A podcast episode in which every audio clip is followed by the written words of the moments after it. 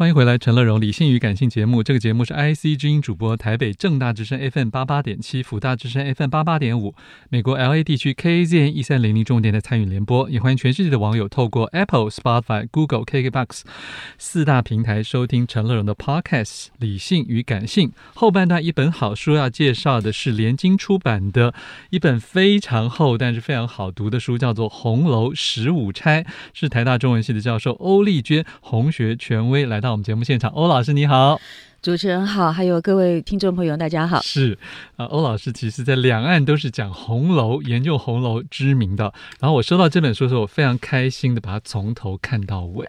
那是三十多万字，然后觉得很棒，还去找了联经出版您的前作，有被人叫做《红楼一梦》，是，我也把它找来读了。然后我就发现说，哇，真的，我虽然读过几遍《红楼梦》。但是比起欧老师这种几十遍的专业读者，真的是不一样。因为您启发了我很多很多的新的看法，就看得更深入，所以我觉得很棒。所以是不是跟相信所有海内外的华人听众啊，都听过《红楼梦》三个字？是的，真的可能看过一些些影视，可是真的有从头读到尾的现代人，我相信不那么多。您要不要再提点大家，用很扼要的说？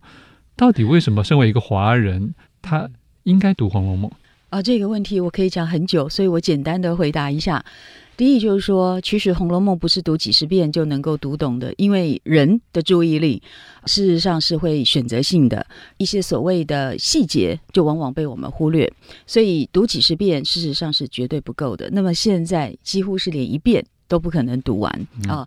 就算读，大概也是跳跃性的阅读，嗯、我想都会集中在宝黛之恋上啊。所以，曹雪芹所呈现的大量的而且非常丰富的那些人情世故，还有呢生活的细节，基本上都是被我们跳过去的。是，欧老师里面很提到了门槛这件事情，是文化性、贵族性这件事情。赶快跟大家讲一下。那所以，我们面对《红楼梦》就会有一个最大的鸿沟，一个障碍。可是我们现代人都没有自觉，这才是最危险的。因为没有自觉，我们就不可能去超越它、克服它。那就是阶级性。我们现代其实基本上就是平民。啊，那么，但是在传统社会里，其实欧洲也是啊，在人类历史发展上都有阶级等级之分。那么贵族阶层他们是上层的，嗯、可是并不是因为他们有权势财富，最主要是他们把权势财富都转化成为精英文化。嗯嗯，嗯，这个精英文化的精致，而且呢有深刻的反思性，那个其实是大传统。最重要的一个核心，嗯，但是我们现在已经都是所谓的小传统，就是庶民的日常生活的，从还有各种次文化，哎，就那些都是已经更等而下之了啊，就是比较是物质性的、功利的啊，这个是人类学家都已经分析过，所以在这样的情况下，我们要去了解《红楼梦》，通常就会把它呃看成是一部适合我们需要的才子佳人故事。然后就觉得啊，他应该是反封建、反礼教、反对贵族制度，这不就是我们现代人的价值观吗？可是刚好相反。嗯嗯，所以等于是硬把曹雪芹拿来套我们的小鞋，其实是完全误读了。其实我们现代人读古典作品，包含唐诗也一样，其实都是把它曲解成为我们的想象的投射，拿来做我们自己审美的需求。甚至是作为我们某些意识形态的工具。OK，好，可能这欧老师有特别的感触哦。可是，实上在研究界，难道也有这种问题吗？当然是，因为我们现在的学术界的成员，他们的来源也是平民阶层，所以事实上，人在从小就养成的那个意识形态，是终其一生很难改变的。嗯。这个西方很多的思想家都已经发现这一点，嗯，以至于我们学会了写论文的技术。或者是所谓的学术里去找到一个议题去发挥的这一种层次，事实上是没有办法跨越意识形态的鸿沟，因为那是深层、很精神性、很内在的、很基本的东西。嗯哼，在《红楼十五钗》这部剧作里面呢、哦，有一小段话重复的出现，就是宝钗说的一句话，我有注意到，是不是？请欧老师跟大家，我发现你非常语重心长的，很想强调。薛宝钗的那一个态度，我觉得就是学问这件事情。我觉得主持人真的是非常好学深思哦，能够看到我的苦心所在，所以非常感谢知音。那就是第五十六回薛宝钗的一段话，从来没有人特别去引述过。他说呢，学问中便是正事，此刻呢与小事上用学问一提，那小事会坐高一层。嗯，不拿学问提着。就会流入世俗。嗯嗯，其实这就是传统精英文化，尤其是贵族阶层，他们最看重的，包含钱穆先生啊，或者是日本的汉学家古川道琼先生，他们其实还有陈寅恪先生、陈寅恪先生，嗯嗯，他们这些真正的学问家都看出这一点，就是从六朝以来那些世家大族，嗯、他们要能够几百年世代传承。除了品德的要求，就是儒家的伦理；另外就是最重要，就是看重学问。嗯、那学问甚至就是培养人格一个非常重要的力量。嗯哼，不止如此，薛宝钗那段话也告诉我们，学问会让我们看得更深更远，嗯、而不会只停留在表面，那才会坐高一层。当我们没有用学问去看待一个人事物的时候，就会流入世俗，因为我们就会用最粗浅的方式去理解它，这个叫做流入世俗。嗯、我觉得我们的《红楼梦》阅读。大约就是完全是这段话的印证，嗯，所以我们会解释曹雪芹就是为了追求婚姻自主、恋爱自由，其实完全不是，然后就会认为啊、呃，林黛玉是想要模仿崔莺莺、杜丽娘那样子的一种浪漫一种自主浪漫啊，其实完全不是啊。其实呼应这段话，似乎在书中，欧教授也对于这个传统对于宝钗的比较，认为她迂腐、迂腐、封建、世俗、功利这件事情，其实您做了相当多的平反。平反倒也不是为反对而反对，而是如实的从文本，嗯、还有就是《红楼梦》是一个贵族子弟所写的贵族叙事，它所反映的就是贵族世家的。内心想象，还有他们的生活实况，嗯啊，这两个重点是我们一般人都忽略的。那么在这样的情况下呢，薛宝钗到底是一个怎样的人？我们其实就是用我们老百姓的一般心理去看待，然后加上我们都很读的很粗疏，是所以就看不出门道哈，看不出奥妙。那我花了那么多功夫，其实主要就是还原更多被我们忽略的细节，嗯，还有它背后所奠基的源远流长的。大传统文化就是以孔孟为主的那个文化主流，所以我在这里还是花一分钟讲一下。虽然我知道我们时间很紧迫，那就是其实曹雪芹是用中国最伟大的人物来作为薛宝钗的重像。这个是从来没有人注意到的、啊！那无论是在文本里，还有在脂砚斋的批语，脂砚斋是跟曹雪芹同一个出身背景，而且是他的第一个读者，是参与了他的创作的啊。那当然也是第一位阅读者，他的评点提供非常重要，了解《红楼梦》的正确的指引。在这文本以及制评里，其实呢都清楚反映出创作者他是以孔子作为宝钗的重像的。嗯，那么。我们因为没有那样的背景了，这是一个巨大的文化鸿沟，所以我们只会望文生义，投射我们自己日常生活中的各种感受，以至于就造成了很大的误解。嗯、会以孔子来作为薛宝钗的重像，怎么可能她会是一个如今我们所形容的那样的一个女性呢？是是是是。好，其实欧老师已经把我下一段要提出的就是重像分身这件事情的在技术上，其实。贯穿红楼十五钗啊，我觉得这也是我之前所没有发现的。请问欧老师，这本书有多厚多少字呢？这有三十三万字吧？我的 Word 的统计是。可是当初好像一开始是一个音频的课程，对，那是在大陆地区哦啊、呃，我们被邀请制作的一个音频课程，然后以人物为切入，因为他们认为人物还是一般大家最喜欢的、嗯、读小说的一个投射，嗯。哎，因为人物毕竟就跟我们一样哈，活生生的有他们的故事，所以我想很好。那刚好《红楼梦》的人物毕竟呃受到的误解真的很多，嗯嗯啊、呃，然后我觉得这是一个不但是大家会喜欢的切入点，而且我可以借这个机会来帮《红楼梦》里面哈这些重要的角色 昭雪一下啊。了解。哎，所以我想就以这个为范畴，我们推出了一个音频课程。是，可是那是在中国大陆地区才可以。收听的嘛，嗯、是的。好，那我们很有幸有连经的这个文字版啊，因为我还是一个更喜欢读文字书的人呢、啊，而且可以反复的读。在前面一段我们就提到了所谓的分身，然后重向这件事情，这是一般读者可能根本不会注意到的事情，可是对于一个写作者来讲，或者一个深度阅读者来讲。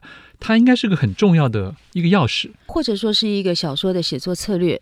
事实上，读者还是有发现的，比如说，就是习为钗赋。好，情有灵风，我想这两句大家都很熟悉，意思就是大家很容易看得到，宝钗跟袭人之间嗯嗯啊有类似的关系，晴雯跟黛玉之间性格各方面都很接近，甚至呢眉眼有些相像。嗯，嗯，其实还是有人注意到的。那清朝的评点家也在这个地方琢磨啊，当然我觉得有很多是没有根据的，就是自己投射想象的。那但是欧老师挖出了更多人，是的，因为事实上西方对于重像哈，他们有专业的术语叫做 the double，他们做了很专业的研究分析，而且呢提供给我们怎么样判断重像关系的准则，其实就是比我们清朝那些评点家随意的啊更严谨，嗯、而且更可以操作。所以我就每一个人物如果有相关的文本的证据，我就可以拿来发挥，而且就会让我们看到。不一样的文本风光啊，是，嗯，啊，欧老师刚才已经先讲了一个大家可能吓一跳，就是薛宝钗 跟孔子的关系啊。是的，您要不要讲一下贾宝玉里面最出乎大家意料的是谁？他的分身？贾宝玉的重像最出乎大家意料的呀，有两位，一个是薛宝钗，这个大家真的都没有注意，也不可思议。另外一位就是他们家族开宗立业的祖先，就是贾元。嗯，这也是他的重像。这个一开始只有人说他们长得像嘛，对不对？小说里面是提到他不只是长得像，他连那个姿态各方面、言语举止一模一样，是像啊、呃、翻版一样的。嗯哼，是同一个稿子，这是《红楼梦》里面的原文。嗯、是。那么这样的一个近似的关系，当然是非比寻常，而且是一定别有寓意，不是一个偶然的嘛。嗯哼，对。好。那至于他跟薛宝钗的重像关系，是他们长得一模一样，连声音都很像。那这也是没有人注意到的。那么重像关系当然是表示这两者之间有很密切的关系。嗯哼。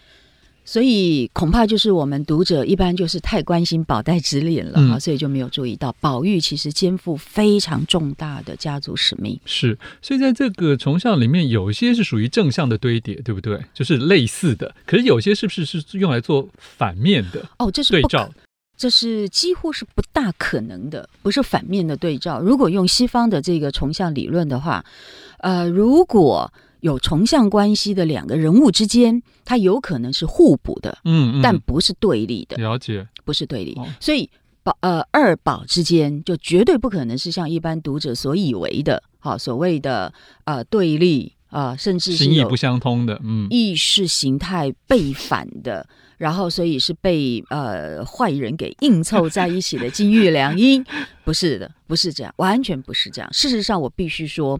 跟贾宝玉在经济仕途以及对于朝廷中那些官员们的价值判断最一致的是薛宝钗，不是林黛玉。嗯，很多人都说林黛玉支持宝玉的意识形态，反对为官作宰之类。嗯，其实没有，黛玉只是不说不劝，但是没有表示赞同过。嗯，积极的表达完全一样的全盘否定的人是薛宝钗。嗯。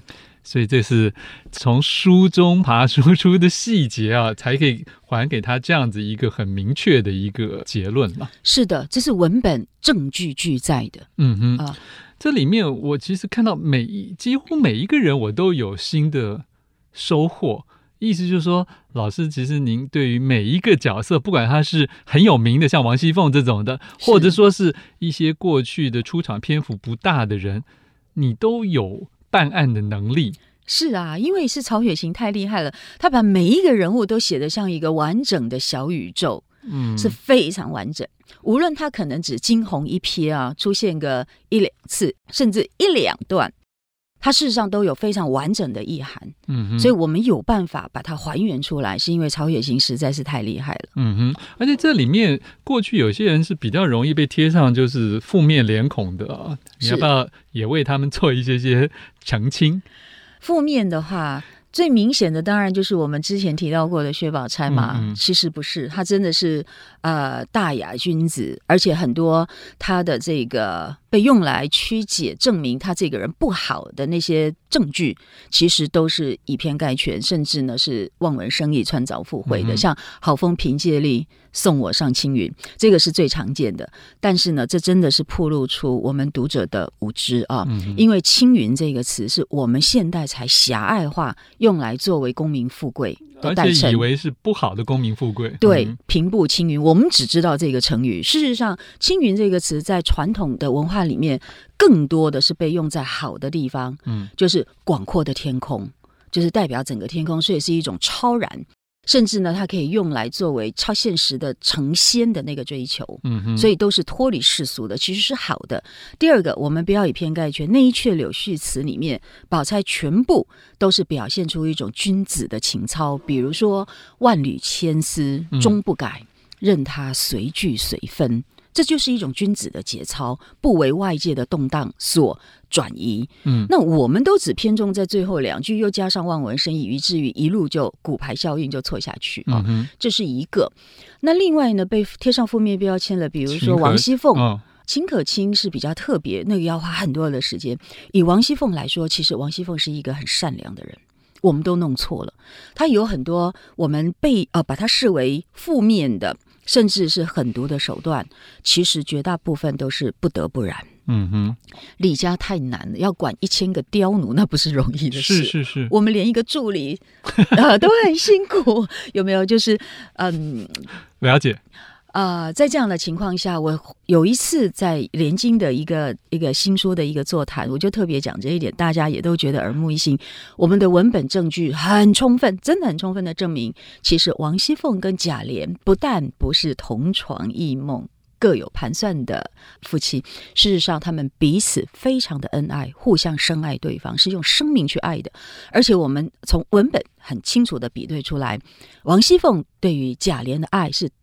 接近于宝玉对林黛玉的爱，嗯，不只说接近，应该说是完全一样。嗯，那么我们完全忽略掉的东西太多了，因为读者实在太粗心，而且呢，欠缺相关的知识训练。好，虽然我们时间快到，但我还是要问秦可卿 啊，秦可卿，秦可卿这样一个很有点神话性的人物，您到底怎么看他？他其实不是神话性，它只是名字跟一个神话人物 兼美有关。是但是很多人都因为他们都叫可卿，就把它混为一谈。其实不是，呃，仙界的可卿是一回事，是警幻仙姑的妹妹。那么现实世界的秦可卿又是一个独立的人物，他跟宝玉之间绝对没有暧昧，因为宝玉做的那一场神游太虚幻境的梦境是在很短的时间内发生。是第五回写的非常清楚，等到宝玉梦醒。大叫“可卿救我”的时候，他梦里喊的是仙界的，但是呢，现实世界的秦可卿还在外面嘱咐着也小丫头们，嗯嗯，仔细看着猫儿狗儿的。所以事实上那一场梦真的是黄粱一梦，嗯，转瞬即逝。所以他不可能是梦里面的那个人，而且周围有很多丫鬟陪侍着，是是是，大家涌上去安慰做噩梦的宝玉，所以不可能发生任何事故。嗯、我们现代人真的很喜欢那些。呃，以以奇奇情的部分的八卦，哎，其实不是，这是两个不一样的人。嗯、那么秦可卿身上确实魅影幢幢，有很多的呃神秘性，但是那个神秘性其实是可以破解的，只要我们了解清朝的社会文化历史。所以他没有问题，他是一个从养生堂，就是从孤儿院抱来的，但是他绝对不是什么废太子应人的女私生女，然后如何如何之类，他其实就是他的父亲秦业，在一个非常不伦的情况下所生下来的私生女，所以不能见容，他等于是用一种呃洗白的方式，嗯、把他再、嗯、对再把他领养回来，亲自照顾的，所以没有问题。了解更多精彩的细节，请大家来参考这个 三十几万字的联经出版的《红楼十五钗》，是我们欧丽君教授的力作。谢谢欧老师，也谢谢主持人，谢谢大家。想看更多陈乐融的文章，欢迎上我的陈乐融自选集。富广建筑团队邀你一起复学好礼，广纳好邻。谢谢您收听今天的理性与感性节目。美好的生活。如同美好的建筑，必须兼具理性的思考与感性的温度。